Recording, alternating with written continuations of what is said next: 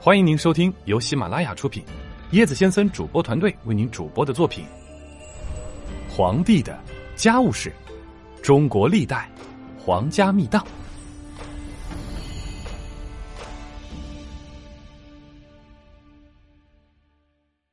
大家好，咱们上一集说到，唐景龙四年，太平公主与临淄王李隆基发动了一场政变，将韦后与安乐公主赶下了台。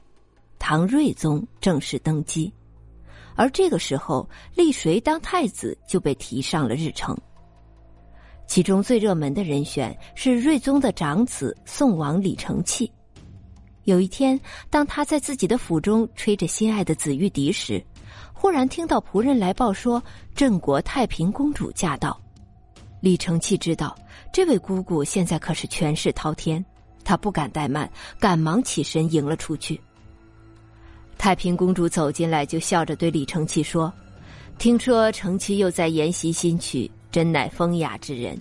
这样的人才才当得起我们李家子弟的名声啊！我常常告诉崇简，应该多与承器往来学习，可惜呀，他总不把我的话放在心上。”李承器听着姑姑这样说，觉得虽是夸奖自己，却分明话里有话，内心十分不安。他知道太平公主过来一定有重要的事要讲，于是客客气气的说：“哎，我只懂得这些风花雪月的事情。如果崇简对音乐有兴趣，大家不妨一起切磋一下。不过除了我之外，各位兄弟的音乐造诣各有千秋。比如说三弟的节鼓便已入画境，无人能敌呀。”太平公主见李承器顾左右而言他，于是干脆挑明了来意。现在满朝文武官员都在议论立太子的事，你既身为陛下的长子，按照礼法需立嫡立长，所以我会全力的支持你的。李承器听了，急忙推让说：“啊，太子是国家的根基，承器只是一个闲人，岂能当太子呀？姑母不要折煞了我。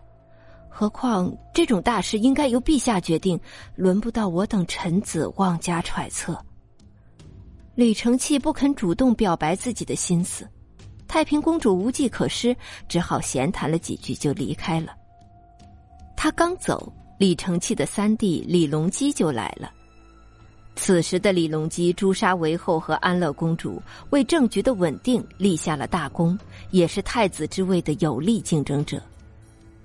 李隆基一进来就大喊：“好久没有和大哥合奏了，今日一定要玩个痛快！”于是兄弟两人默契的合奏了起来。李隆基在宋王府待了大半天时间，除了切磋乐理，没有谈其他的事情。临走时，李隆基只对李承器说：“真希望以后我们兄弟可以这样永远合奏下去。”李承器拍了拍他的肩膀，笑着说：“ 一定会的。”送走了李隆基，李承器便陷入沉思之中。目前朝野最大的两派势力代表在同一天造访了自己，看来想要置身事外是不太可能了。到底怎样做才是最恰当的呢？实际上，李承器也做过太子。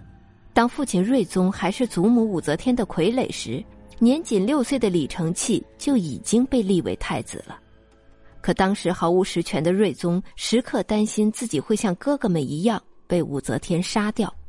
所以，李承器年幼时就常常能感受到那份恐惧，而野心勃勃的太平公主之所以选择李承器而不是李隆基，就是因为李承器软弱好控制。所以，李承器推测，就算能登上太子之位，恐怕也只能和当年的父亲一样，成为太平公主问鼎最高权力的垫脚石。而能与太平公主抗衡的只有三弟李隆基，他不但拨乱反正有功，而且手里握有兵权，总之各方面都比自己要强。李承器觉得，既然自己的能力所限，不可能当一个令人心服口服的太子，与其做姑母太平公主的棋子，不如干脆给三弟李隆基做个顺水人情。第二天，李承器就上奏皇帝。当着满朝文武的面，坚决要求要立三弟李隆基为太子。睿宗看了他的奏章后说：“哎，立储先立嫡立长，这也是历朝历代的规矩啊。”李承器马上跪下，大声说道：“国家平安时，立储先立嫡立长；但当国家有难时，就应立贤能者。太子是天下之本，太子的人选不能让天下百姓失望。三弟为大唐立下了不朽功勋，他才是众望所归。而臣无论如何也不能接受太子之位。”说完，李承器便开始大力叩头，泣不成声，以表示自己的决心和诚意。其实，唐睿宗本来就觉得李隆基有过人的才能，而且手握兵权，在朝中的威信也远远高于温和的李承器。自己之所以迟迟没有宣布太子的人选，不但有嫡长之别的顾虑，也担心万一酿成兄弟相残的惨剧。如今见李承器如此识大体，他十分高兴，连忙扶起他说：“你们兄友弟恭，实在李家之福，朕也感到十分欣慰呀。”随后，唐睿宗便颁下谕旨，正式立李隆基为太子，太平公主的企图就此落空。不久之后，唐睿宗正式传位给李隆基，李隆基即唐玄宗。李隆基对哥哥李承器始终十分感激。李承器不但被封地和赏赐，后半辈子也过得富贵安逸。在他死后，唐玄宗还追封他为让皇帝，恩惠印及子孙，而这一切都应当归功于他当年明智的决定。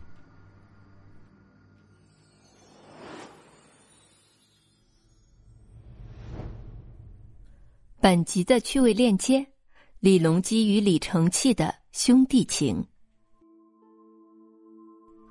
李隆基继承帝位之后，在原来兴庆坊的旧宅改为兴庆宫，但仍在此宫的四周为两个哥哥和两个弟弟建造王府，以便于兄弟的亲密往来。据说李隆基经常登上高楼欣赏诸王府中的音乐之声，有时候他召集诸王前来楼上欢聚、玩耍嬉戏、谈笑风生。有时候则亲自赴诸王府邸，赋诗饮酒，观乐赏舞，赐财赠物。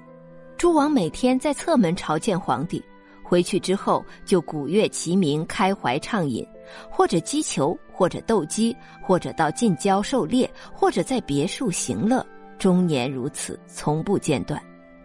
而与诸王一起游乐的很多是宫中的太监，显然表明皇帝在时刻关心他们。不过，我以为也有可能是监视他们。有一次，有人向玄宗报告说，李承器在酷热的夏日里，尽管汗流如注，却仍然击鼓不止，而所读的书则多为域外的乐谱。李隆基听了，大笑着称赞道：“身为皇帝的弟兄，就应该是这样尽情享受啊！”而当李隆基的人生发生大事时，比如因谗言杀太子等三个儿子的时候，在他册立杨贵妃等家庭事件时，他都要征求这位大哥的意见，成为历史上的一段佳话。